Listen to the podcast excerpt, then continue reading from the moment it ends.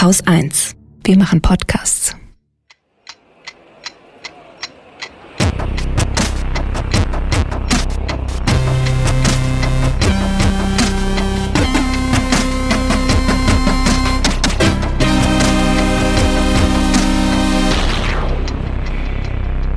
Willkommen zur Wochendämmerung vom 28. Februar 2020 mit Coronaviren. der Nationalität von Tätern, Der Klimakrise in den, in den Vereinigten Königreichsländern in äh, Großbritannien. we get the point, der Wahl in Hamburg, Politischen Einstellungen. hört mir auf mit CDU, Gute Nachrichten, die irgendwie aber auch keine sind. toll, Neues von Teutonico Ästhetik des Rechtsradikalismus. und dem Ende des Türkei-Deals mit einem Hörtipp. Außerdem ein Fernsehtipp. Mensch. Und Holger Klein? Und Katrin Rönecke. Ja, ich habe ein kleines Update ähm, zur Gruppe S, über die wir letzte Woche auch schon gesprochen hatten. Das ist die Gruppe um den sogenannten Teutonico herum. Also dieses Terrornetzwerk, das hochgenommen wurde. Und diese Gruppe wurde nach aktuellen Erkenntnissen hochgenommen, weil ein interner Informant, also jemand, der selbst irgendwie Teil dieser Gruppe war, sich dazugehörig gefühlt hat, aus verschiedenen Gründen. Ich nehme an, weil er auch Rassist ist. Ähm, der wollte sich an das Bundesamt für Verfassungsschutz wenden, um zu warnen, hier passt mal auf, mir wird das alles ein bisschen zu heiß, da planen Leute, glaube ich, einen Anschlag. So, und jetzt zitiere ich von tagesschau.de, die das Ganze so ein bisschen aufgeschrieben haben. Äh, Der Mann heißt P. Er heißt sicher. Peter. Der Peter. P schreibt zunächst eine E-Mail an das Bundesamt für, Verfassungs für Verfassungsschutz, erzählt er später den Ermittlern. In der E-Mail habe er vor einer Gruppe gewarnt, die einen Anschlag plane. Doch er habe sechs Wochen lang keine Antwort bekommen. Zitat Ende. Sechs Wochen. So. Er hat sechs Wochen keine Antwort. Dann ist er ähm, bei verschiedenen Polizeirevieren vorbeigegangen und hat da versucht, die Leute darauf aufmerksam zu machen, dass er da halt Mitglied in so einem Chat ist und dass ihm das alles ein bisschen komisch ist. Ähm, er war in Hessen, er war in Bayern, er war in Baden-Württemberg und er wurde nirgendwo ernst genommen, bis er dann in irgendeine schwäbische Dienststelle kam, wo dann zum ersten Mal jemand diesen Typen ernst genommen hat und sofort dann auch einen Kontakt zum LKA in Stuttgart hergestellt hat. Und jetzt kommt's. Nochmal Zitat von tagesschau.de. Nun meldet sich auch der Verfassungsschutz telefonisch und entschuldigt sich. Man sei erst jetzt dazu gekommen, die E-Mail zu lesen. Zitat Ende. Und da frage ich mich doch, was macht das Bundesamt für Verfassungsschutz eigentlich beruflich? Ja? Äh, ja. Das, vielleicht, vielleicht haben wir denen all die Jahre Unrecht getan und die Exekutive ist gar nicht auf dem rechten Auge blind, sondern einfach nur zu blöd zu erkennen, wenn da was passiert oder nicht. Ja, also. Wäre das eine Möglichkeit? Ohne, ohne dass ich ja jetzt groß rumdissen will, aber kann das sein, dass sie einfach so doof waren? Ich glaube, es kommt noch eine andere Komponente dazu, die äh, in dem Artikel, den wir dann natürlich auch verlinken, auf tagesschau.de so ein bisschen auch hervorkommt.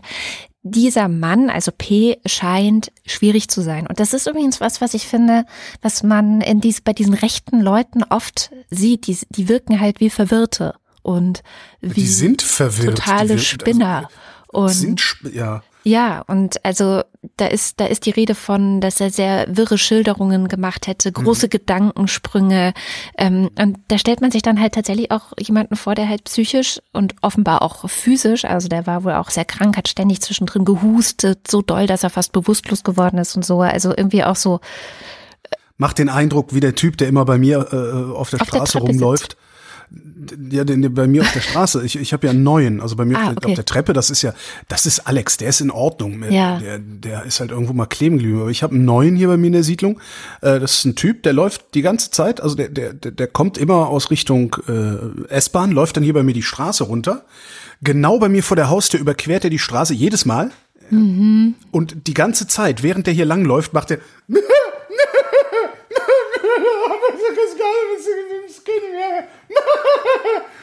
Tatsächlich. Also, ja. Und es ich gibt meine, halt bekloppte, ja. Und jetzt stelle ich mir halt vor, jemand kommt zu mir, spricht mich an, so, ey, ich habe hier voll krasse Informationen über eine rechte Terror Terrorzelle, die planen einen Anschlag.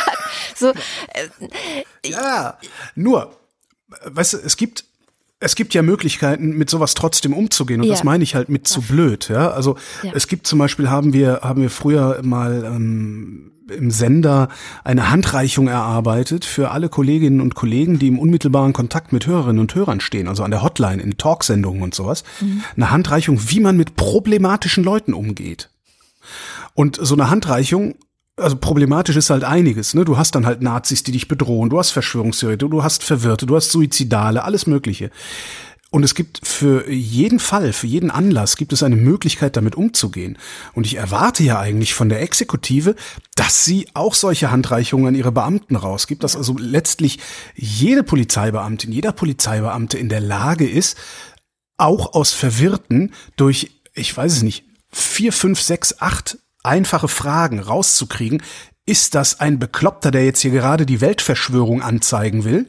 Oder ist das ein Bekloppter, der bereits an einer Verschwörung teilnimmt? Ja, absolut. Das ist ja möglich, das rauszufinden. Total. Da könnte sogar ich aus dem Stand fünf Fragen aufschreiben, mit denen das geht. Ja. Und das ist eben das große Problem. Und vielleicht sind die gar nicht auf dem rechten Auge blind, sondern tatsächlich einfach so unfähig, nicht zu erkennen, dass die ganzen Verwirrten Rechte sind und die Rechten verwirrt sind. Also das ist ja das Problem.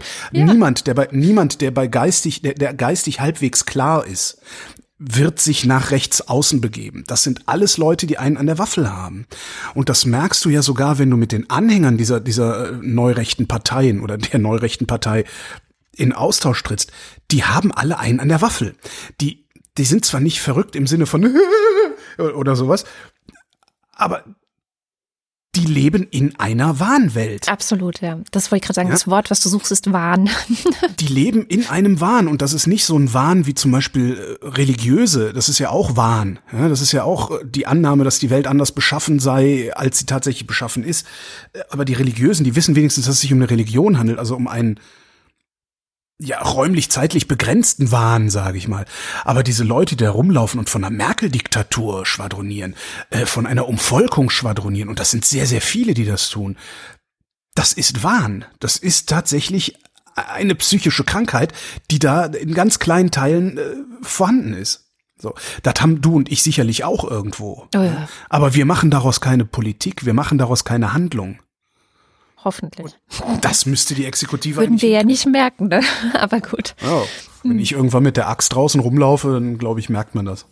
Jedenfalls, also so ganz, du hast vollkommen recht, man kann es sicherlich prüfen und gleichzeitig komme ich nicht so ganz darüber hinweg, dass der Verfassungsschutz seine Mails anscheinend sechs Wochen lang nicht liest, wie er dann ja doch selber gesagt hat. Also das ist ja jetzt Aussage von denen.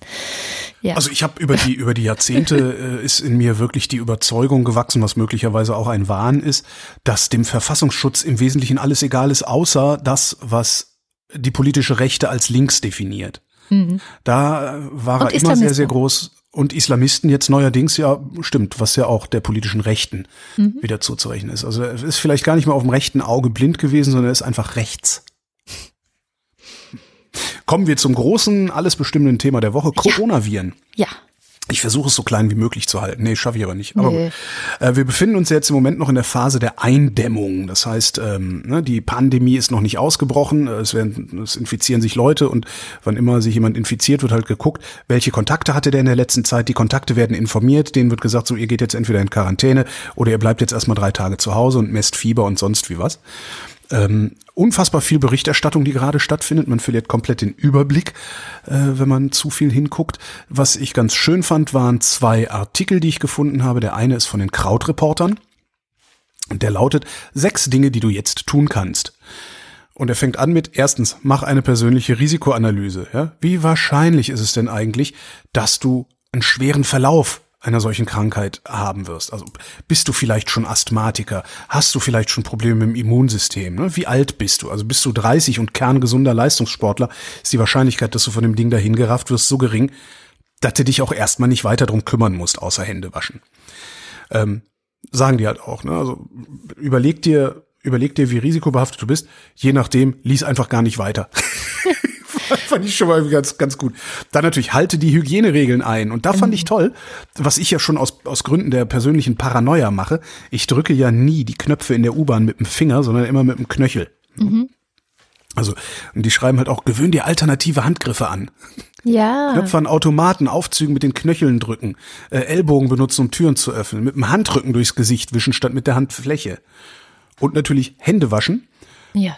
30 Sekunden mindestens. Und 30 Sekunden entspricht, kann man ausprobieren, habe ich gemacht. Bei mir waren es 28 Sekunden, vielleicht war ich ein bisschen hektisch. Zweimal hintereinander Happy Birthday to you singen. Das hast du aber wirklich hast du- hektisch gesungen. Ja, ich bin halt Hektiker. Und dann noch so machen Plan für Notfall. Akzeptier die Einschränkungen, die da kommen. Ja, überleg dir, angenommen, die riegeln Berlin ab. Warum auch immer. Ja? Wie gehe ich damit um? So, das sollte man sich vorher überlegen. Finde ich eigentlich ganz clever. Ähm, sieh dich als Teil einer Gemeinschaft. Das heißt, ich sollte vielleicht auch dann bei Gelegenheit mal meine acht- 83-jährige Nachbarin, die äh, ganz eindeutig eine Risikogruppe ist, fragen, ob ich ihr vielleicht was vom Einkaufen mitbringen kann. Und schone das Gesundheitssystem so gut du kannst. Ja. Ne? Geh jetzt nicht zum Arzt, weil du Schnupfen hast, sondern äh, leg dich drei Tage ins Bett, mein Gott. Naja. Ja. Und was ich mich gefragt hatte diese Woche, ist, warum wir denn eigentlich so ein großes Gewese um Corona machen. Ne? Vergleichsweise wenig Infizierte, vergleichsweise wenig Tote. Und da habe ich angerufen bei Lars Fischer. Lars Fischer ist Redakteur beim Spektrum der Wissenschaft und ich kenne Lars als so einen Menschen, der immer dann besonders klar denkt, wenn, Wenn alle, alle anderen ausrasten, ja. genau, wenn, wenn alle anderen ausrasten oder zumindest anfangen frei zu drehen, also auch ich anfange frei zu drehen, wenn ich denke so, oh Gott, was bedeutet das? jetzt? Wir werden alle sterben. Der Asteroid kommt uns zu nah. Gucke ich immer zuerst bei Lars Fischer nach, was der so schreibt, äh, weil der schreibt ziemlich viel und recherchiert auch ziemlich lange, bevor er irgendwas schreibt. Und Lars sagt auf die Frage nach dem Unterschied zur Grippe, die ja viel tödlicher ist. Das liegt einerseits einfach daran, dass wir nicht so ganz genau wissen, wie gefährlich dieses Virus tatsächlich ist. Also das Coronavirus ist neu auf der Bildfläche erschienen. Es hat sich relativ stark ausgebreitet. Es hat schon Menschen getötet. Und es trifft auf eine Bevölkerung, anders als die saisonale Grippe, trifft dieses Coronavirus auf eine Bevölkerung, die mit diesem Virus noch nicht so viel zu tun hatte oder gar nichts zu tun hatte. Das heißt, es gibt anders als bei der etwa der regulären Grippe keinen Teil der Bevölkerung, der Antikörper hat, der eine Immunität hat. Das heißt, so ein neues Virus kann wirklich sich als Flächenbrand durch die gesamte Menschheit äh, fortpflanzen und einen großen Teil der Menschheit infizieren. Und wenn natürlich jetzt 60, 70, 80 Prozent der Menschheit in den nächsten Jahren mit diesem Erreger infiziert werden, dann äh, reicht eine Sterblichkeit im Bereich von vielleicht ein bis drei Prozent, um dann tatsächlich viele Millionen Menschen zu töten. Das heißt, das Bedrohungspotenzial dieser neuen Seuche ist einfach ist einfach so hoch. Aber wir haben doch eigentlich alle naslang irgendwelche neuen Viren. Was macht Corona denn jetzt besonders? Der Umstand, dass sich dieses Virus so gut unter Menschen fortpflanzt, dass es sich durch Tausende und Zehntausende Menschen verbreitet. Natürlich haben wir sehr viele neue Emerging Diseases, neu auftauchende Viren, die mal kurz aufflackern und dann wieder verschwinden. Aber das sind eben nur so kleine Ausbrüche. Das ist das ganz häufige Ausbruchsgeschehen. Das ist auch das, wo die Seuchenfachleute natürlich ein Auge drauf haben. Weil äh, diese kleinen Ausbrüche, natürlich macht es nichts, wenn sie wieder verschwinden. Aber wenn dann sowas wie ein Coronavirus auftaucht, das dann sehr viele Menschen infiziert, dann haben wir ein potenzielles Problem. Wir haben jetzt einen sehr starken Ausbruch in Wuhan gesehen, in China, wo sich dieses Virus sehr schnell, äh, sehr weit verbreitet hat. Und wir sind uns im Moment überhaupt nicht sicher, ob wir es mit einer Sterblichkeit von 0,1 Prozent oder von vielleicht 2,3 Prozent, wie in einer aktuellen Studie gesehen, zu tun haben. Und eine Sterblichkeit von 2,3 Prozent in einem Virus, das äh, in der Lage ist, große Teile der Bevölkerung zu infizieren, ist eben ein Problem. Also wir haben einfach eine große Unsicherheit darüber, was dieses Virus kann. Und wir haben ein großes Gefahrenpotenzial, nach wie vor. Für uns hier in Deutschland quasi ist der Unterschied zwischen Grippe und dem Coronavirus einfach, dass wir gegen die Grippe einen Impfstoff und auch Medikamente haben. Mhm. Weil das heißt, ähm, natürlich ist die Grippe, die saisonale Grippe dieses Jahr nicht besonders tödlich, aber für bestimmte Populationen, für Immunschwache, für Alte zum Beispiel, äh, für Leute mit Vorerkrankungen, ist sie deutlich gefährlicher. Und äh, das ist beim Coronavirus genauso. Der Unterschied ist einfach, bei der Grippe haben wir den Impfstoff, mhm. wir haben bestimmte Medikamente, die, das Gesundheitssystem hat sehr viel Erfahrung, sehr viel Routine, auch mit schweren Verläufen der Grippe. Das heißt, man, man kennt diesen Gegner. Und ich muss auch ganz ehrlich sagen, wenn die Leute sich nicht impfen lassen, dann ist das natürlich auch deren Entscheidung. Ne? Und beim Coronavirus haben wir all das nicht. Wir haben keinen Impfstoff. Wir haben im Moment noch keine Medikamente. Es gibt noch überhaupt keine Erfahrung mit schweren Verläufen, wie man das behandelt. Das ist alles Learning by Doing. Das heißt, äh, die Leute, der Teil der Bevölkerung, bei denen dieses Risiko einer Erkrankung höher ist. Das heißt, ältere Menschen, immunschwache Menschen, Vorerkrankungen, die sind dem schutzlos ausgeliefert. Und das, das ist eben der Unterschied. Und deswegen sage ich, die Leute müssen, gerade die Gesunden, die nicht so viel zu befürchten haben, müssen eben sehr sorgfältig darauf achten, dass sie dieses Virus nicht weitertragen, dass sie Hygiene beachten, dass sie ja, da auch einfach mal im Hinterkopf halten, dass sie ja in dem Moment Verantwortung auch für andere tragen, die diesem Coronavirus hilflos gegenüberstehen. Was ja auch das äh, regelmäßige und das Standardargument dafür ist, sich gegen alles mögliche andere impfen zu lassen, eben die saisonale Grippe oder halt auch Masern und solche Sachen. Es geht nicht nur um einen selbst, sondern auch um die anderen, die nicht geschützt werden können oder geschützt sind. Das ganze Gespräch ist äh, knapp 13 Minuten lang, können wir dann irgendwie separat veröffentlichen oder hinten dranhängen oder mhm. sowas. Äh, wer dann noch Fragen hat, äh, findet beim Tagesspiegel eine Liste mit 40 Fragen und Antworten zu Corona, inklusive solcher absurden Fragen wie, was bringen denn diese Mundschutze? Mhm. Hinweis, nix, außer halt. wenn du schon krank bist, genau. dann steckst du eventuell die anderen nicht an. Also das ist das Einzige, was bringt, aber es ist kein Schutz vor Infektionen. Das passiert nicht. Weswegen diese Hamsterkäufe, die die Leute jetzt machen mit Mundschützen, also sie sind ja überall ausverkauft, eigentlich echt scheiße sind, weil es wäre halt gut, wenn nur die Leute sich die kaufen würden, die krank sind. Exakt. Ja. Naja. Den wichtigsten Hinweis finde ich äh, überhaupt, den, der die ganze Woche so zu hören war, äh, hatte ich ja eben auch schon mal gesagt, geht nicht zum Arzt, wenn ihr meint, ihr hättet das Virus, sondern ruft erst an. Mhm. Ja, das fand ich ganz, ganz wichtig, weil die Arztpraxen im Zweifelsfall überlaufen sind. Und heute Morgen hat äh, ein Pneumologe hier, Pneumologe, Lungenarzt, ähm, hier von, einem, von einer Klinik hier in Berlin, äh, im Berliner Inforadio, äh, die Frage gestellt kriegt, was denn dann eigentlich so Symptome wären, also an denen man eventuell erkennen könnte, dass man infiziert ist oder das nicht. Also ich kann es ja so ein bisschen anders formulieren als das Robert Koch Institut, das natürlich als als äh, Organ sehr, sehr vorsichtig sein muss. Aber wir müssen ja nachher mit den Menschen in der Notfallaufnahme umgehen und ich halte Fieber nach wie vor als den entscheidenden Punkt. Auch da ist es immer klar, jeder hat ein Fieberthermometer zu Hause, er soll mal gucken, ob er eins hat und, und wo es ist. Und dann, wenn es ihm schlecht geht, sollte er Fieber messen. Wenn der Körper kein Fieber produziert, dann kommt er wahrscheinlich, das ist meine Einschätzung, mit der Infektion zurecht. Ja, und als Fieber hat er definiert eine Körpertemperatur oberhalb 38 Grad. Ähm, der geht übrigens davon aus, ja, dass die gesamte Bevölkerung sich mit dem Dingen infizieren hm. wird, um hier jetzt vielleicht doch nochmal ein bisschen Panik zu verbreiten. Wir werden, die deutsche Bevölkerung wird durchseucht werden. Wir werden uns alle irgendwann damit infizieren und es geht eben darum, das so ein bisschen zu verzögern. ähm, so, Panik. Äh, wer, wer, jetzt von Panikmache spricht, sieht man, liest man, hört man ja auch allenthalben. Äh, ah, hier wird Panik geschürt, Panikmache, tralala.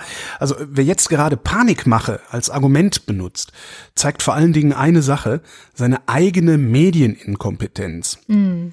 Oh, ähm, wer den ganzen Tag auf Twitter rumhängt, glaubt, die Welt wäre so, wie sie auf Twitter ist. Wer den ganzen Tag bei, bei einer äh, Islam-Hasser-Seite rumhängt, denkt, äh, überall würden nur noch islamistische Anschläge sein und so weiter. Die seriösen Massenmedien sind aber auch ein Problem diesbezüglich. Massenmedien haben nämlich ein etwas seltsames Selbstverständnis ähm, oder Selbstbild, das, das noch äh, in, in Teilen im letzten Jahrtausend feststeckt. Und dieses Selbstbild geht ich sag mal, ungeschrieben davon aus, dass die Menschen nur dieses eine Medium nutzen den ganzen Tag. Also nur diese eine Zeitung lesen oder den ganzen Tag über diesen einen Sender hören. Und daraus leitet jedes einzelne Medium implizit ab, immer alles möglichst umfassend zu berichten. Ja, die Leute müssen das ja mitbekommen. Die Leute wollen ja informiert werden. So, so sind da die Argumentationen. Und das ist halt ganz mhm. so, als würde man eben nicht immer mal wieder den Sender wechseln oder oder oder irgendein Newsfeed lesen oder vielleicht doch noch mal eine andere Zeitung lesen oder sowas. Und daher kommt auch der Effekt. Und das ist tatsächlich ein Effekt, das ist nicht nur ein Eindruck, dass Massenmedien einem in der Regel immer nur sehr, sehr wenig Neues zu berichten haben. Ne? Ja. Äh, darum kommt es so, ah, schon wieder ein neuer Infizierter und da noch ein neuer Infizierter, weil du bist, das hat, äh, kann man bei Luhmanns Realität der Massenmedien sehr schön nachlesen, in dem Moment, wo du ein Massenmedium bist, alle immer ansprichst und einmal Nachrichten gemacht hast, müssen deine nächsten Nachrichten sich von den Nachrichten davor unterscheiden. Das ist, ein, ist tatsächlich ein Problem und das ist äh, bislang ungelöst, obwohl ich die eine oder andere Idee hätte, wie man dieses Problem lösen könnte, aber das gehört jetzt nicht hierhin. Ähm, wer sich also jetzt in Panik befinden sollte oder zumindest in einem Erregungszustand. Geht am besten einfach hin, hört den ganzen Tag nur Webradios mit angenehmer Musik, zum Beispiel Detektor FM, da den Musikstream, äh, hört dann im Deutschlandfunk um 18 Uhr die Information am Abend, äh, guckt vielleicht noch Tagesthemen und hat ansonsten noch eine ordentliche Wochenzeitung abonniert. Und natürlich die Wochendämmerung. Natürlich. Und wenn man das mal eine Woche gemacht hat, dann fällt einem immer gleich auf, auch was gemeint ist mit dem Spruch, es wird nix so heiß gegessen, wie es gekocht ist. Ja. Punkt. Dazu passt sehr schön. Ich habe auch eine Bitte an die Medien und zwar hört mir bitte auf mit der CDU.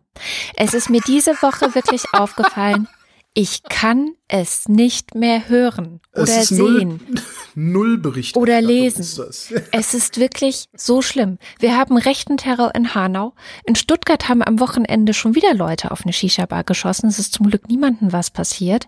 Ähm, dann gibt es immer wieder Nachrichten, dass die Wälder stärker beschädigt sind als gedacht. Die Ozeane werden immer wärmer. Alle paar Wochen eigentlich so, hey, die Klimafolgen sind schon jetzt schlimmer als alle angenommen haben, ja. Und es geht alles unter und wird ertränkt von Merz, Merz. Laschet oder Röttgen. Und Röttgen will als zweites eine Frau. Oder was? Merz, ich bringe sie schon alle durcheinander. Nee, Rötchen war das, ja. Und ich mach da, ich habe da keinen Bock mehr drauf. So, ich finde, liebe CDU, regelt euren Scheiß alleine, ja?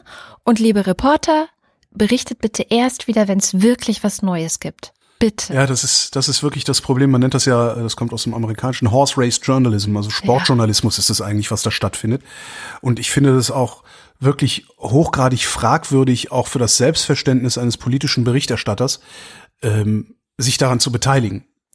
Also, wenn die Kollegen und Kolleginnen mal ein bisschen ich sag mal, zu Anstand kämen und sich vielleicht auch mal ein bisschen über die Redaktion hinweg organisieren würden und einfach sagen würden, nein, wir machen das jetzt nicht mehr. Es reicht ja, dann würde das halt auch automatisch in den Redaktionen nicht mehr ankommen, weil der normale Weg ist ja, ich, ne, Redaktionskonferenz, hier, was ist denn eigentlich mit Röttchen? Äh, ja, wir fragen mal unseren Reporter im Hauptstadtstudio. Und dann rufst du den Reporter im Hauptstadtstudio an und sagst, hier, hör mal, wir würden gerne 13.30 Uhr mit dir 10 Minuten über Röttchen reden. Und Jetzt hat er die Wahl, tatsächlich, das passiert auch oft. Jetzt hat der Reporter, oder das sind ja alle Korrespondenten, die haben die Wahl zu sagen, nee, da gibt es nichts zu erzählen. Oder da mache ich nichts zu, das ist Quatsch, das lohnt sich nicht, tralalala. Erlebe ich immer und immer wieder, dass wir irgendwen anrufen, äh, in der Hoffnung auf eine äh, schlaue Einordnung oder eine Neuigkeit. Und Kollege sagt, nee, das ist Quatsch, das brauchen wir nicht. Und könnte man so machen. Wo du Hanau sagst, äh, der klügste Satz oder einer der klügsten Sätze, die ich diese Woche gelesen habe, kommt von Mario Sixtus. Äh, sehr, sehr verhasst, vor allen Dingen bei Rechtsextremen. Ähm, und der schreibt zu Hanau, weil du Hanau sagtest, die Leute, die nun angesichts von Hanau fassungslos und viel zu spät wehret den Anfängen plappern, sind die gleichen, die seit Jahrzehnten Antifaschisten, die den Anfängen wären, als Linksextremisten diffamieren. Ja. Ja. Finde ich ganz, ganz treffend. Großbritannien Oh. sieht ja derzeit immer ein bisschen so aus, als würden die da überhaupt gar nichts mehr auf die Reihe bekommen, weil sie seit vier Jahren an ihrem eigenen Brexit scheitern. Aber am Flughafen Heathrow sollte eine dritte Startbahn gebaut werden. Dagegen hat ein Klimaschützer vorm Appellationsgericht geklagt. Das ist das zweithöchste Gericht in Großbritannien. Und das Gericht hat gesagt, nee, Freunde, dritte Startbahn geht gar nicht. Das ist nämlich nicht in Einklang zu bringen mit den Klimazielen von Paris und dem Gesetz, äh, mit dem Großbritannien sich verpflichtet hat, bis 2050 klimaneutral zu sein. Sehr gut. Geil, oder? Ja. Und der Guardian, im Guardian habe ich es gelesen, sagt, das ist das erste Mal weltweit, dass ein Gericht ein so umfangreiches Urteil auf Basis von Paris gefällt hat. Und jetzt hoffen natürlich alle, dass das Signalwirkung für alle anderen hat. Und ich denke mir dann immer, was, wer, was würde wohl in Deutschland passieren, wenn die deutsche Umwelthilfe äh, den BER verhindern würde? Da würde hier die, die AfD und angeschlossene Vereine würden hier mit Fackeln aufmarschieren wahrscheinlich. Ich habe da mal eine Frage. Haben wir nicht auch mittlerweile in Berlin den Klimanotstand oder haben wir den noch nicht?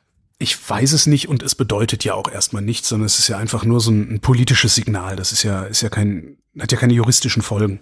Hm. Ist ja nur eine Absichtserklärung, alles Ja, doch, wir haben's. Exekutiv und Legislativhandeln äh, unter die Prämisse des Klimaschutzes zu stellen, aber kein Gericht der Welt, es ist vor keinem Gericht der Welt einklagbar. Von daher ist das ja fast lächerlich. Ja, steht, steht auch auf Klimanotstand.berlin. Das sind die, die das Ganze organisiert haben. Äh, Berlin hat auf unseren Druck eine Klimanotlage ausgerufen. Der Senat handelt aber leider nicht danach. Ja, schön. Muss er ja. Das ist, ja, äh, na gut. Ähm, Aber damit hat er halt immerhin, ne, äh, haben sie damit Fridays for Future die Luft rausgelassen. Ja, mal sehen. Warte nur ab, wenn das Wetter wieder besser wird. Am Montag ist beim Rosenmontagszug in der Kleinstadt Volkmarsen in Hessen ein Auto in eine Zuschauermenge gefahren und hat dabei so um die 60 Menschen verletzt. Davon 35 schwer und davon 18 Kinder. Im Moment geht die Polizei davon aus, dass das wahrscheinlich Absicht war. Man hat den Fahrer festgenommen, 29-jähriger Mann. Und die erste Frage von rechts lautete natürlich wie immer, Ja, war es ein Moslem? Trauen Sie sich nicht zu fragen, weil dann sieht man sofort, dass es Faschos sind. Also fragen Sie nach der Nationalität. Genau. Und der Nationalität äh, der Ur-Ur-Ur-Urgroß. Ja, eben, ich wollte gerade sagen. Also eigentlich fragen sie nach der Hautfarbe und nach der Religion. So, das wollen sie eigentlich wissen. Ja, genau. Und ich muss gestehen, habe dann an mir selber beobachtet diese Woche, ich habe es mich auch gefragt. Und zwar aus dem ganz einfachen Grund, weil ich nämlich das Gefühl habe, ich müsste mich eventuell wappnen, dass wir wieder rechte Aufmärsche und Hetze wie in Chemnitz damals vielleicht bekommen könnten, wenn herauskommen sollte, aha, es war ein Flüchtling oder es war ein Moslem oder es war jemand, der nicht weiß es. So. Es heißt, ich will das wissen, weil ich mich selbst irgendwie beruhigen will. Also hoffe quasi, dass es bitte einfach irgendwie ein weißer deutscher Christ war, der Martin Müller heißt oder so, ja. Weil ich einfach nur wissen will, was auf mich zukommt. Oder auf, auch auf meine Freunde oder auf meine, ja, also so die, die anderen Menschen, die ja noch viel mehr von Rassismus betroffen sind in diesem Land, als ich es bin. Und deswegen denke ich die ganze Zeit darüber nach, wie man am besten damit umgeht. Das ist übrigens auch eine Frage, die wir vor ein paar Wochen schon mal auf Twitter gestellt bekommen haben, wie wir eigentlich dazu stellen. Also diese Nennung der in Anführungszeichen Nationalität. Ach so, ja, das ist, dass, dass du dich, dass du so verunsichert bist, das ist Schuld der Journalisten und das ist, das ist Schuld der Presse. Weil die nicht den Mumm hatten, sich den Nazis in den Weg zu stellen.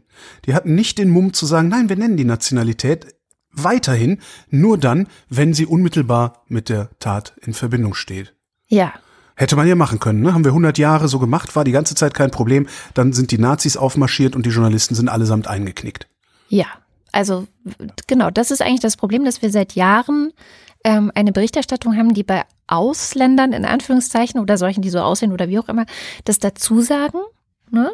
Und bei Deutschen halt nicht. Und was sie, Naja, nicht, nicht ganz, ne? Also es, es wird ja jetzt mittlerweile sagen sie ja immer Deutscher oder Syrer oder sowas, aber es ergibt halt keinen Sinn.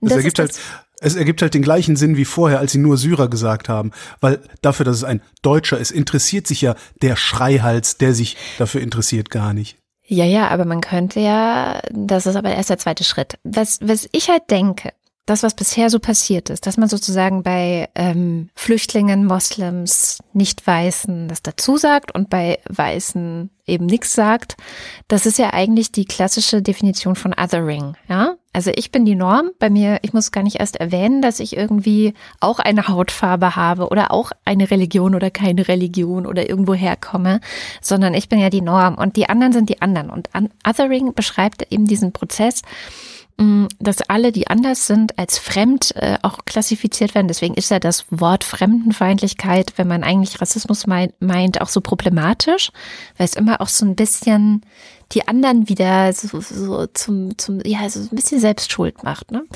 Ähm, und ich finde, dass das Problem, was ich inzwischen habe mit dieser Presseberichterstattung, dass ich ja selber wissen will, was war es denn jetzt für jemand, ja. Ähm, und übrigens haben die Fake News natürlich geblüht. Also es gab dann natürlich die entsprechenden Tun sie ja immer.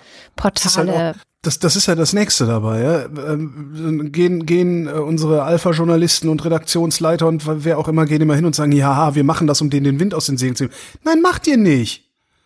Bei jedem Schwatten, der irgendeinen Unfall baut oder irgendwo Scheiße baut, flippen die Faschos genauso aus, wie wenn du nicht dazu schreibst, was es ist. Und dann sagen sie halt höchstens mal, die Wahrheit soll unterdrückt werden. Eben nicht, sondern man kann ja ganz eindeutig sagen, hat mit der Tat nichts zu tun, die Hautfarbe. Also gehört es auch nicht zur Wahrheit. Hm. Ja, ich frage, also ich frage mich halt nur, ob es nicht, ja, ob es nicht einfacher wäre, diese Leute zu entkräften, wenn man es eben, wenn man eben auch dann Statistiken vielleicht hätte. Also bisher haben wir ja Statistiken, die zeigen, dass die Presseberichterstattung der letzten Jahre es so aussehen lässt, als hätten wir ein Problem mit Ausländerkriminalität, weil das halt explizit benannt wird und du dann insgesamt eine, ein, der Eindruck entsteht, dass einfach Ausländer viel krimineller sind als die Deutschen und so. Und ich hätte halt, aber vielleicht ist es naiv, die Hoffnung, dass, wenn immer auch dazu genannt wird, die Weißen sozusagen, was ja beim Othering genau eine Strategie ist, das, das dem entgegenzuwirken, Weißsein zu benennen, ja, und zu sagen so, oder auch bei Transmenschen, die dann eben auch Cis-Menschen benennen, ähm, hätte ich die Hoffnung, ob das hier nicht vielleicht auch funktionieren könnte. Verstehst du, wie ich meine? Das Ich dann verstehe, wie du meinst, aber zwei, zwei, zwei äh, Dinge.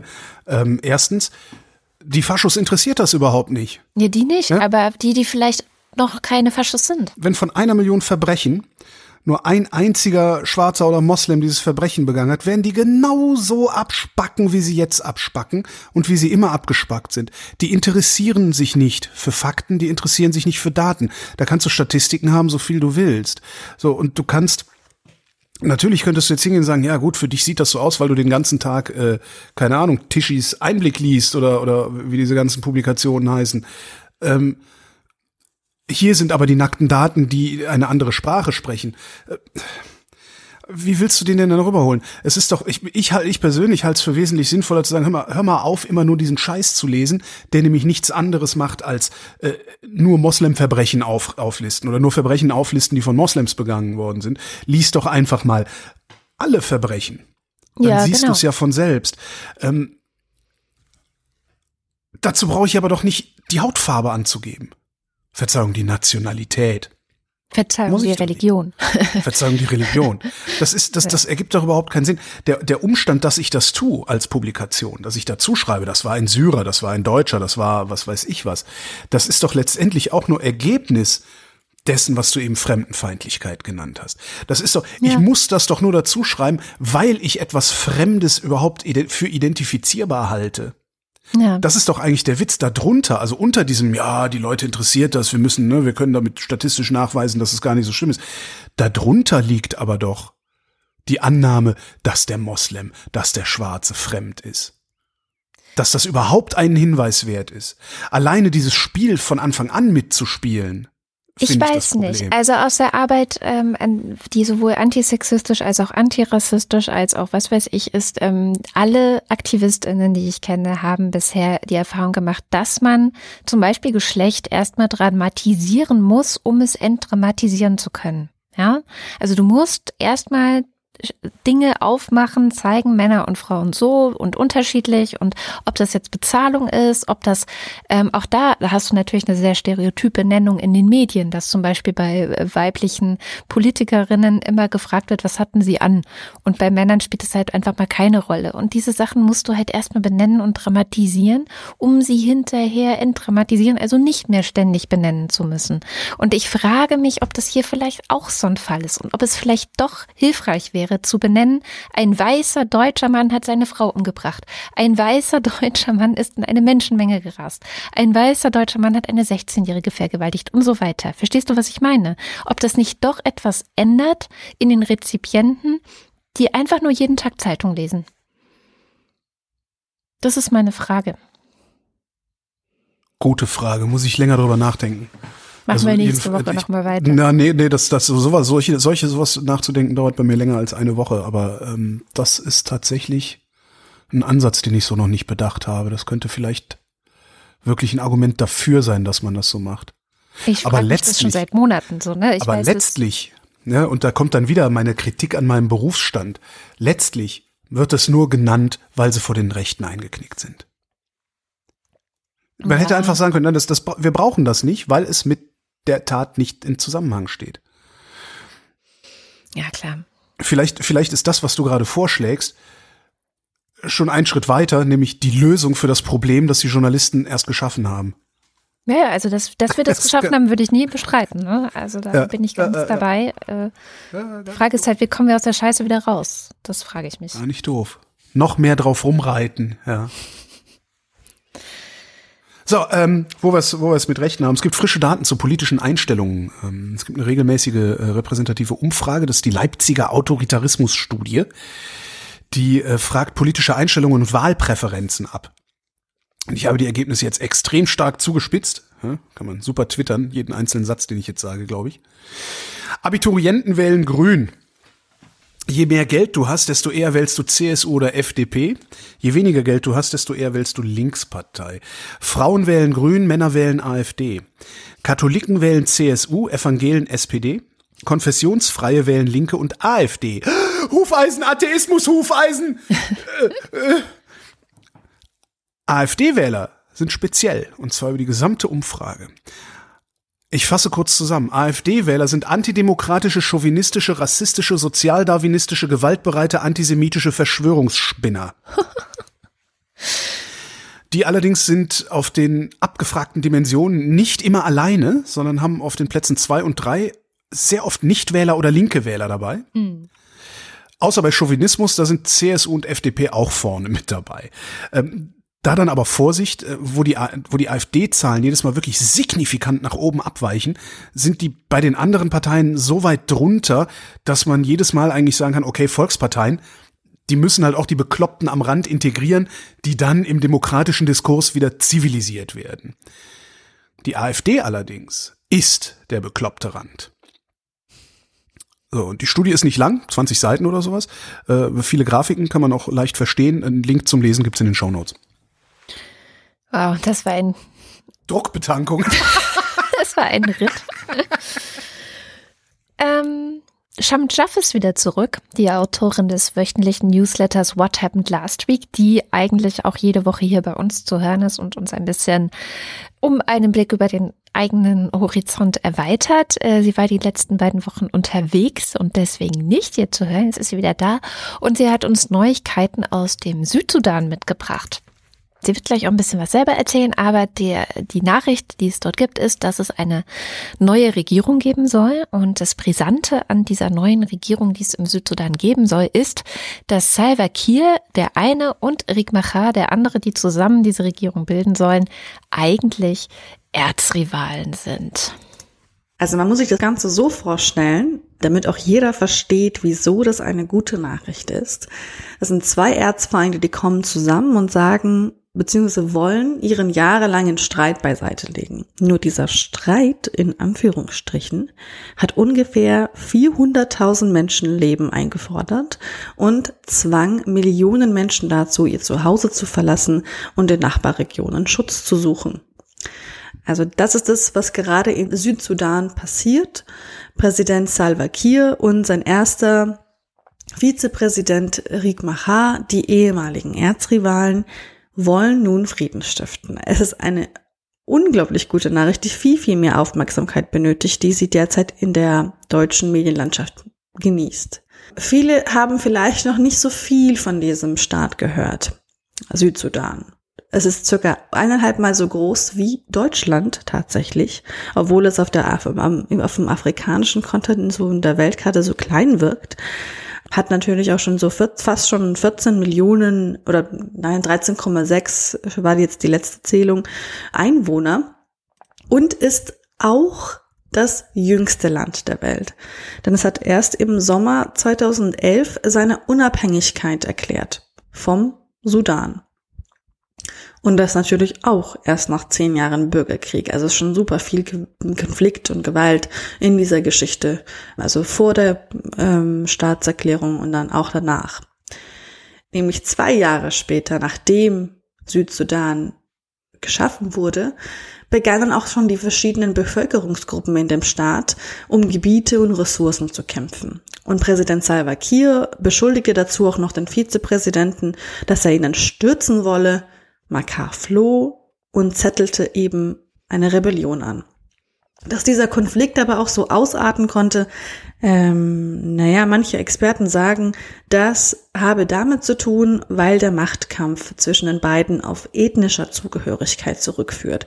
Also es das heißt, die beiden repräsentieren die größten Bevölkerungsgruppen in dem Land, also Dinka und Nur, die sich schon immer irgendwie nicht leiden konnten.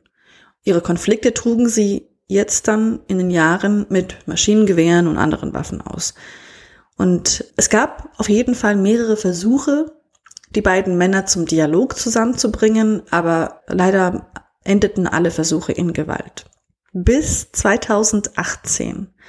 Da fing an, sich etwas ähm, zu verändern, weil regional und international immer mehr Druck ausgeübt wurde, nun endlich eine Lösung zu finden. Und tatsächlich war es dann auch so, im September 2018 unterzeichnete man äh, ein Friedensabkommen, und es hat dann natürlich auch dazu geführt, dass die Kämpfe bisschen ähm, abgeschwächter geführt wurden, natürlich nicht komplett beendet. Wieso nicht natürlich komplett beendet? Man hat damals kritisiert, dieses Friedensabkommen. Da waren nicht alle südsudanesischen Rebellen in Anführungsstrichen beteiligt gewesen. Man müsse doch eigentlich mit allen sprechen mit dem Mitte Januar dieses Jahres geschlossenen Abkommen hat sich das natürlich erst einmal so ein bisschen verändert. Die Regierung hat dann mit allen Oppositionsgruppen geredet und sich auf eine Waffenruhe verständigt. Und jetzt heißt es, eine neue Einheitsregierung soll jetzt nun für mehr Stabilität sorgen, für einen Frieden der gerade noch sehr, sehr zerbrechlich erscheint. Die nächsten Jahre jetzt in dem Land sind super, super entscheidend, denn die neue Führung ist eine Übergangsregierung. Die neue Führung, die jetzt gerade ähm, ernannt wird tatsächlich auch, ist eine Übergangsregierung der nationalen Einheit, die das Land jetzt innerhalb von drei Jahren auf Wahlen vorbereiten soll. Also ungefähr das, was gerade auch in anderen, in manchen anderen afrikanischen Ländern passiert. Nach äh, mehr als fünf Jahren Bürgerkrieg und Friedensabkommen kämpfte Südsudan jetzt tatsächlich um Wiederaufbau. Und das ist super, super wichtig, weil in diesem Konflikt sind tatsächlich vier Millionen Menschen noch immer auf der Flucht in Nachbarländer oder sind binnenvertrieben in ihrem eigenen Land. Und das Kriegstrauma sitzt unglaublich tief, auch bei Jugendlichen und sogar bei Kindern. Man sagt, also es gibt äh, auch so Forschungen dazu, die sagen, nahezu 100.000 Kinder und Jugendliche sind Opfer schwerer Misshandlungen geworden und darunter sind auch super viele Kindersoldaten. Tausende von Kindersoldaten. Und hinzu kommen natürlich auch in einem Land noch ganz andere Herausforderungen. Im ganzen Land, ja, und das habe ich ja vor, vor am Anfang ja schon gesagt, das ist ungefähr eineinhalb Mal so groß wie die Bundesrepublik, gibt es gerade einmal 250 Kilometer geteerte Straßen. Arbeit ist kaum zu finden, die Wirtschaft liegt gerade am Boden. Zwar hat Südsudan Öl und ist auch zu 90 Prozent äh, abhängig von Einnahmen aus dem Ölgeschäft, aber die UN fand auch vor kurzem heraus, wie andere Recherchen auch, dass die politischen Führer die Staatskasse geplündert haben und deswegen das Land eines der ärmsten Länder der Welt zurzeit ist. Also man sieht, es liegt viel auf dem Spiel und der Weg zu viel, zu, zu mehr Frieden und Wohlstand für circa 13,5 Millionen Südsudanesen ist ein langer. Aber dafür ist die Nachricht von der momentanen Übereinkunft umso, umso wichtiger. Also Credit where credit is due, wie man so schön sagt. Bist du denn, weil es gibt ja sehr verhaltene Reaktionen so international auf die Nachrichten. Viele sagen, na ja, es ist ein guter, wichtiger Schritt und äh, mal gucken. Aber viele sind auch skeptisch, weil es eben ja so unmöglich scheint, den Sudan, der seit Jahrzehnten ja von Krieg auch gebeutelt ist. Du hast von den Kindersoldaten gerade gesprochen. Es gibt dort Armut, Hunger sind riesengroß. Wie siehst du die Chancen? Also die Chance ist immer groß, wenn der Wille da ist. Der Wille zum Frieden. Es ist natürlich eine unglaublich große Herausforderung, ein Heer tatsächlich zu gründen mit Teilnehmern aus den Bevölkerungsgruppen, die sich eigentlich jahrelang gehasst haben. Wie schafft man da Vertrauen? Wie schafft man ein Land, das äh, auf, auf Vergebung vielleicht auch aufgebaut ist? Das ist eine eine Frage, mit der sich alle Länder der Welt tatsächlich immer wieder rumschlagen. Auch hier in Deutschland geht es derzeit ja auch viel um, äh, wie, wie sprechen wir mit denen, denen, naja, die sich gerade nicht äh, so sicher fühlen in dem Land, wie führen wir alle zusammen. Das ist eine Diskussion, die auch andere, viel ältere Länder führen und dass ein Südsudan, das erst seit 2011 existiert auf der Landkarte, diese, diese Frage gerade auch beantwortet, ist jetzt keine Überraschung. Ich glaube, dass die Voraussetzungen immer gut sind, wenn der Wille stark ist. Schön finde ich dann immer, äh, auch hier und eigentlich immer, wenn es um so eine Länder und so eine Konflikte geht, hm, stellt sich raus, dass die Führungselite die Staatskasse geplündert hat. Hm. Das ist irgendwie so ein Muster, was sich immer wieder durchzieht. Und ich frage mich dann oft, wie viel Geld braucht ihr denn eigentlich?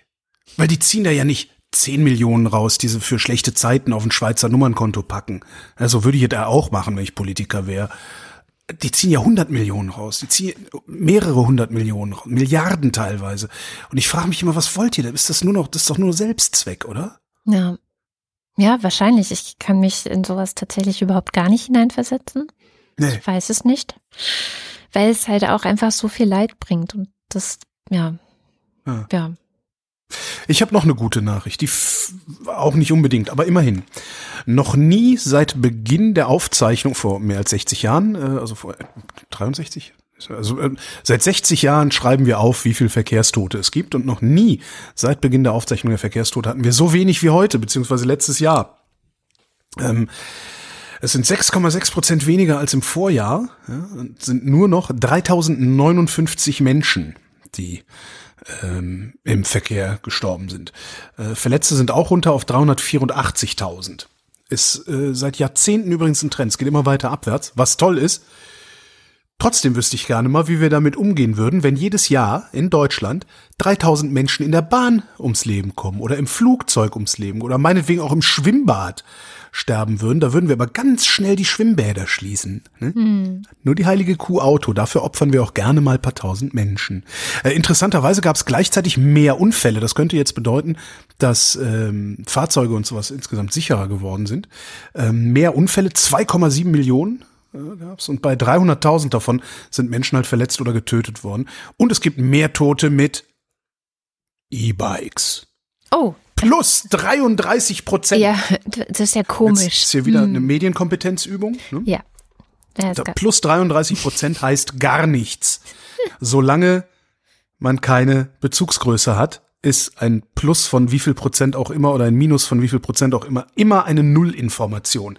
Du brauchst eine absolute Zahl als Bezugsgröße. Hier ist die absolute Zahl 114 Tote. Und das sind 28 mehr als im Vorjahr. Und dann ist ja. plus 33 Prozent auch schon nicht mehr so viel.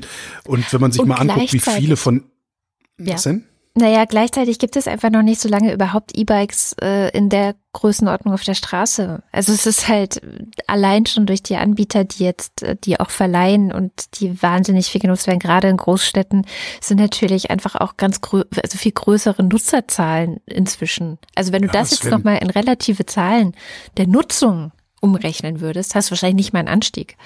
Das könnte ich mir auch noch vorstellen, ja, stimmt.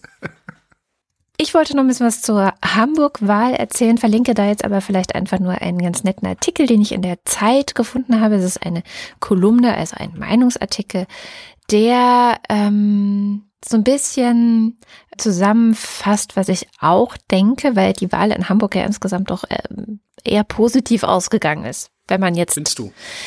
Wenn man jetzt so von Erfurt zum Beispiel guckt und diese ganzen genau. Sachen. Finde finde ich tatsächlich nicht. Also, dass die FDP eine Klatsche gekriegt hat, also dass sie rausgeflogen sind, finde ich richtig, weil niemand braucht die FDP außer der paar Millionäre. Ähm, aber wenn man auf die AfD guckt, hat sich das Ergebnis für die AfD nicht wirklich verschlechtert im Vergleich zur Bürgerschaftswahl davor. Was ein Hinweis darauf ist, dass diese Partei nicht mehr eine Protestpartei ist, sondern die Leute diese Partei wählen, weil sie ist, wie sie ist was ja auch in dieser Leipziger Studie letztendlich zum Ausdruck gekommen ist. Ja, aber okay, dann sage ich doch ein bisschen mehr dazu. gut. Also ich finde ehrlich gesagt, dass die die Hamburg-Wahl zeigt, dass wir schon auch Hoffnung haben können, denn Hamburg war mal, und das vergessen viele gerne, nicht so rot-grün wie vielleicht jetzt, sondern eher so Roland Schill. Gott, ja!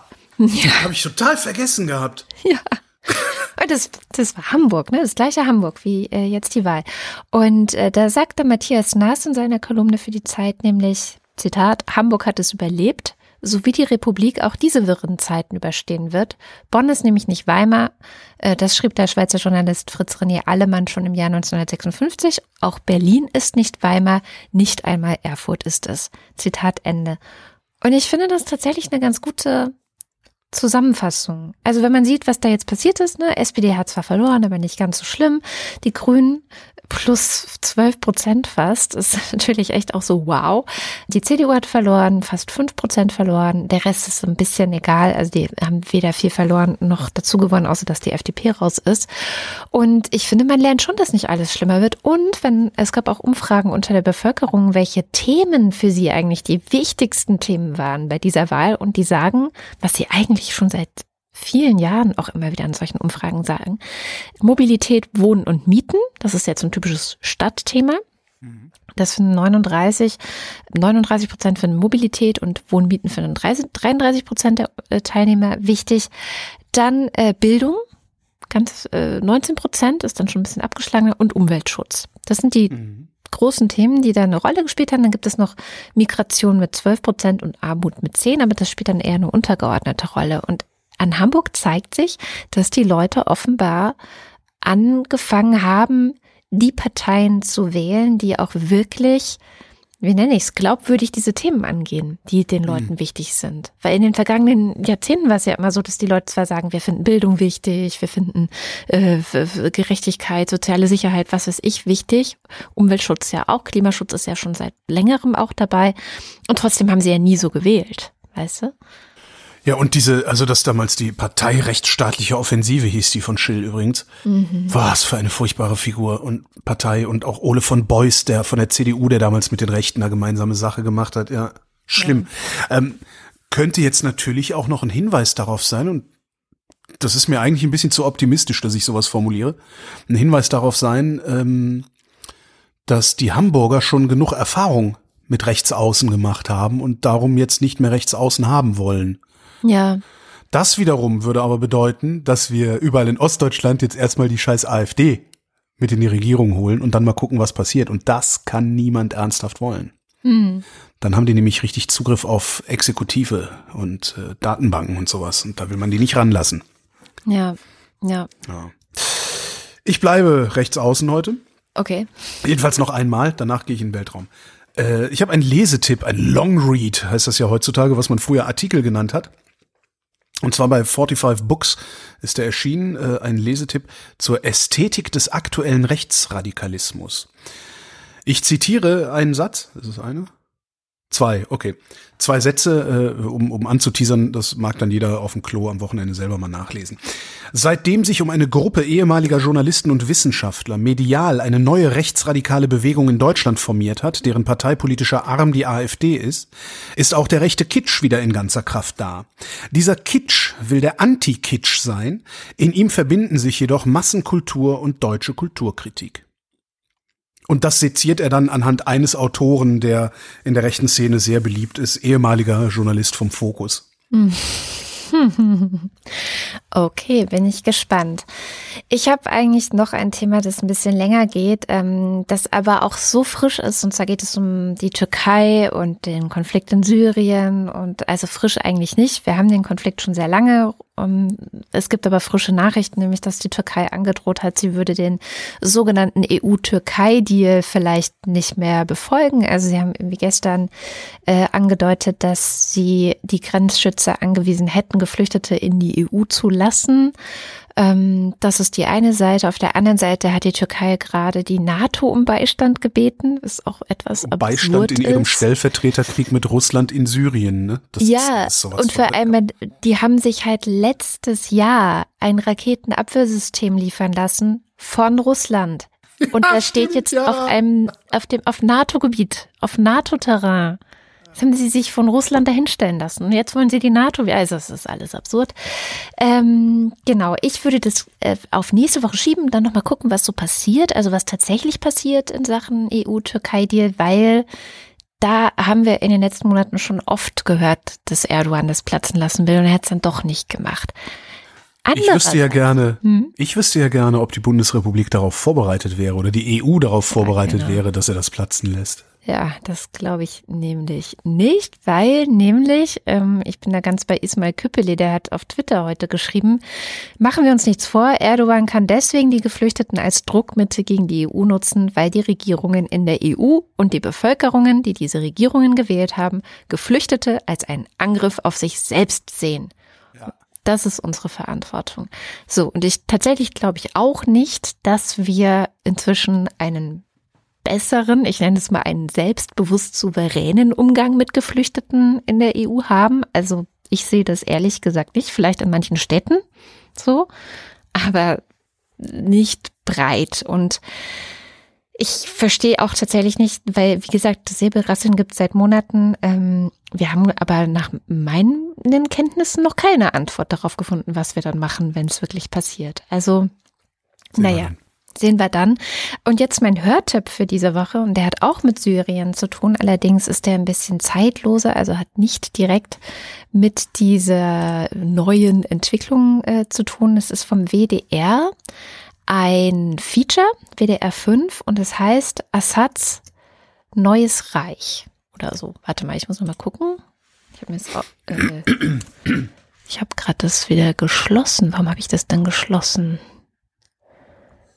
Ah, okay, ich weiß, warum ich es geschlossen habe. Hm. Dog Feature. Die haben so diese Reihe Dog Feature. Wo ist es denn jetzt? Entschuldige.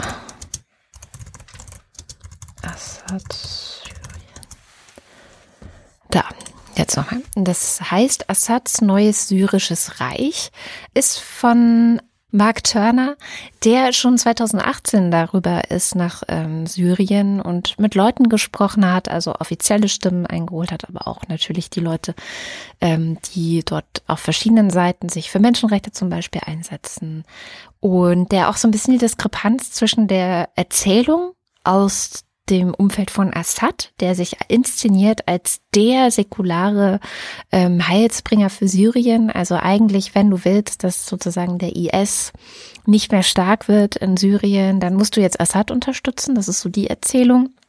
Die übrigens, das findet sich auch in diesem Feature in Deutschland unter anderem von einigen AfD-Politikern nachgeplappert wird und äh, der aber auch aufdröselt, wie tatsächlich eigentlich die Verquickungen sind, nämlich dieser angeblich säkulare Assad arbeitet total eng mit den bewaffneten Islamisten der Hisbollah zusammen, die von Iran gestützt sind. Also es gibt eine enge Kooperation zwischen Iran und Syrien und zwischen Syrien und Russland auch wieder. Und dieses Feature geht fast eine Stunde und ich war hinterher echt so, oh mein Gott, weil man weiß ja, dass es kompliziert ist dort. Und man weiß auch, dass es irgendwie ja nicht nicht vor und nicht zurückgeht und dass Assad problematisch ist, aber wie verworren das tatsächlich ist und dass gleichzeitig aber gerade versucht wird, eine neue Erzählung zu finden, in der Assad eine positive Rolle hat. Die positive Rolle, die einzige Chance sogar für Syrien wäre, Frieden zu bringen und das gespaltene Land wieder zu versöhnen und so weiter, ähm, während er übrigens gleichzeitig äh, Leute, die geflohen sind, enteignet. Ja, also die die haben ein Gesetz erlassen, dass es ihnen ermöglicht, die Menschen, die nicht mehr im Land sind, einfach ihnen die Häuser, die, äh, die Grundstücke wegzunehmen. Also es ist wirklich sehr, sehr übel, was da passiert.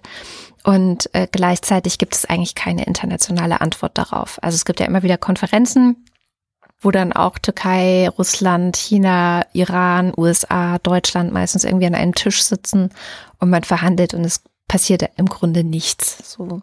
Also auf jeden Fall große Hörempfehlung, weil mich hat das sehr mitgenommen und ich fand es aber auch wirklich ein großartiges Stück Journalismus und ich hoffe, angesichts dieser ganzen Preise, die ja momentan für Podcasts und so vergeben werden, würde ich hoffen, dass das mal ordentlich mit Preisen beworfen wird, weil es wirklich sehr, sehr gut ist.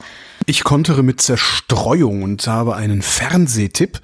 Äh, der Film heißt Fly Rocket Fly und ist eine 90-minütige Dokumentation über die OTRAC. Das ist das erste private Raumfahrtunternehmen der Welt. Das ist eine deutsche Firma gewesen, die in den 60er Jahren angefangen hat zu arbeiten. Ähm, und die wollten billige Raketen bauen, äh, sehr billige Raketen, mit denen jeder Kleinstaat hätte Satelliten in den Orbit bringen können. Das ist natürlich in die Hose gegangen klar, sonst gäbe es das heute noch, äh, aus verschiedensten Gründen, unter anderem hat die Nutzlast nicht gestimmt und dann technisch und politisch und tralala. Und diese Geschichte hat wirklich alles, hat alles, was du haben willst. Geheimdienste, Bürgerkrieg, Atombomben, Amerikaner, Franzosen, Mobutu, Verschwörungstheorien, wirklich Remi Demi. Das ist, ich hab, das ist so eine spannende Räuberpistole, die da erzählt wird und wie sie da erzählt wird. Ähm, und das müsst ihr dringend gucken. Das ist nämlich leider nur noch bis morgen, also bis 29. Februar 2020 in der Arte Mediathek mhm. zu finden. Fly Rocket Fly wird aber am Montag, kommenden Montag, dem 2. März 2020, allerdings erst abends um 23.30 Uhr im ersten ausgestrahlt und ist danach hoffentlich nochmal in der Mediathek. Falls nicht, falls irgendjemand ähm, es hingekriegt hat, das Ding bei Arte zu befreien, ich äh, würde jede Privatkopie gerne nehmen. Ich habe übrigens das Assad Neues Syrisches Reich auch als Privatkopie gesichert, obwohl es noch ein Jahr online ist. Aber falls jemand das erst in einem Jahr hören sollte, meldet euch. Ich hab's.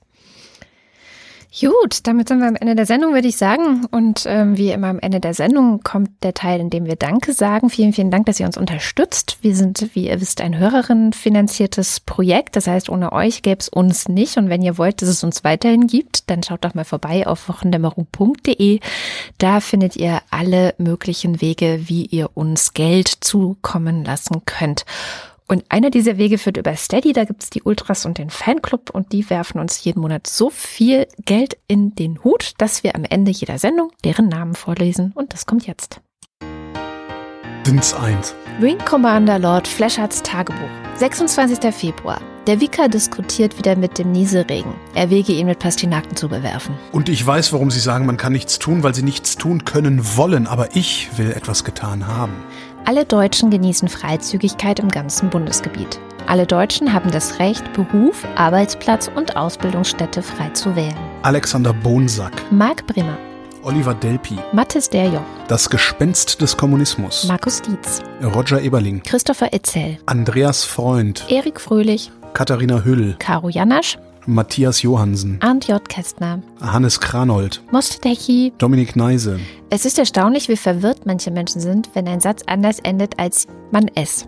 Robert Nieholm, Na, sagen Chris und Moni. Michael Salz, Jörg Scheckis, Vorsitzender der Polizeigewerkschaft Schieß mich tot, Roman Schlauer, Joachim Urlass, Jens Viehweg, die zwei von der Pfannstelle. Lars von Hof-Hunold, Wenn man keinen Hunger hat, ist man ja satt, ne? Was ist man nun, wenn man keinen Durst hat? Dann ist man Bernd W. Möller, der sich entschieden dagegen wehrt, als kein Durst bezeichnet zu werden. If Katrin or Holgi read the following, the week dawn will have been observed on the same day it was uploaded. Wenn Katrin oder Holgi folgendes vorgelesen hat, wird die Wochendämmerung am selben Tag aufgenommen worden sein, an dem sie hochgeladen wurde. Justus Wilhelm, Und weiter mit dem Fanclub. Niemand sagt Peter, welchen Podcast er hört. das Nerdbaby und die beiden Bäuche, auf denen es sein Nickerchen machen darf. Nico Abela, Für Krabben sieht es so aus, als könnten Fische fliegen. Anja und Janos Bielefeld, Audi Scheuer, Auspuffminister. Johanna Bächle, Johannes Bauermann, Florian Beisel, Simone Blechschmidt, Quietsche Entchen, nur mit dir plansche ich so gerne hier. Quietsche Entchen, ich hab dich so furchtbar lieb. Bobo, bo, Bobo, bo, Bidu. Andreas Bockirsch, Markus Boslett, Klaus Breyer, Daniel Bruckhaus, Mike Bültmann, Felix und Bianca Bültmann, Muli Brangi, Nicole und Christoph, Gian-Andrea Konzett, Hans Damhorst. Miriam und David, Der Steuermann lügt, der Kapitän ist betrunken, der Maschinist ist in dumpfe Lethargie versunken, die Mannschaft lauter meineidige Halunken, der Funker zu feig, um SOS zu funken, Klabautermann führt das Narrenschiff, volle Fahrt voraus und Kurs aufs Riff. Ich bin der Schrecken, der die Nacht durchflattert. Ich bin der, der immer Recht hat. Ich bin Nazis raus, die AfD ist verfassungsfeindlich, unsere Demokratie darf sie nicht mitbestimmen lassen. Andreas Dietzel. Elina Eickstedt, Fünf Ausrufezeichen, ein sicherer Hinweis auf geistige Umnachtung. Markus und Julia Englert hören euch jede Woche gerne zu. Claude Fankhauser, Matthias Flader, Oliver Förster, Olli Frank, Wolfgang Fröhlich, Gute Mine Gallierin, Helge Georg, die Muxi Girls, Ricardo Gatta.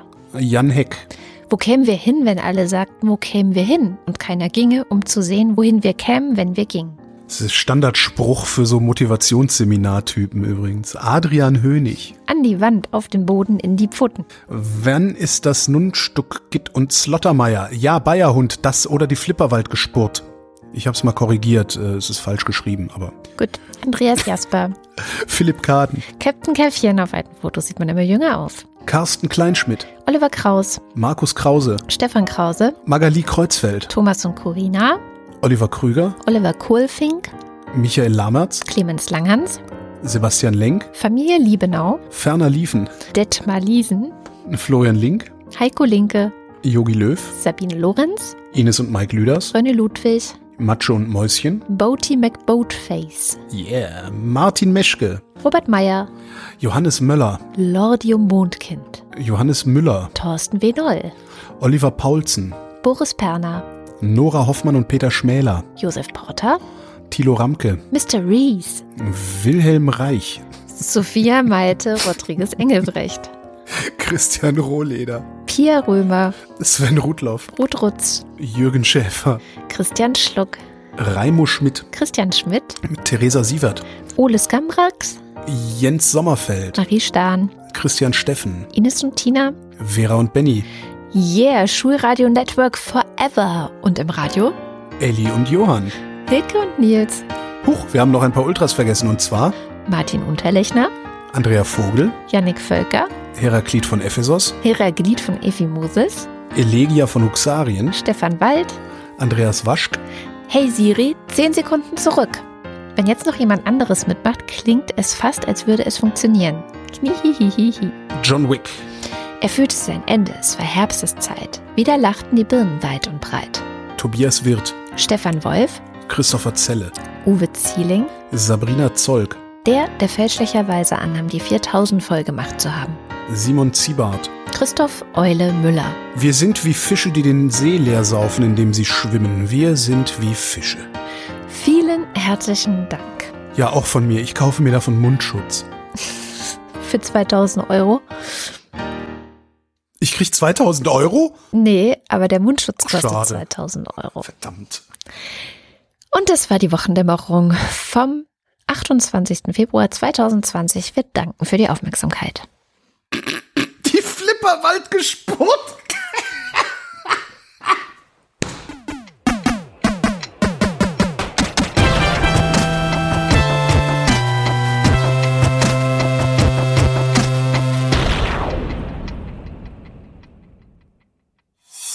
Eine Produktion von Haus 1.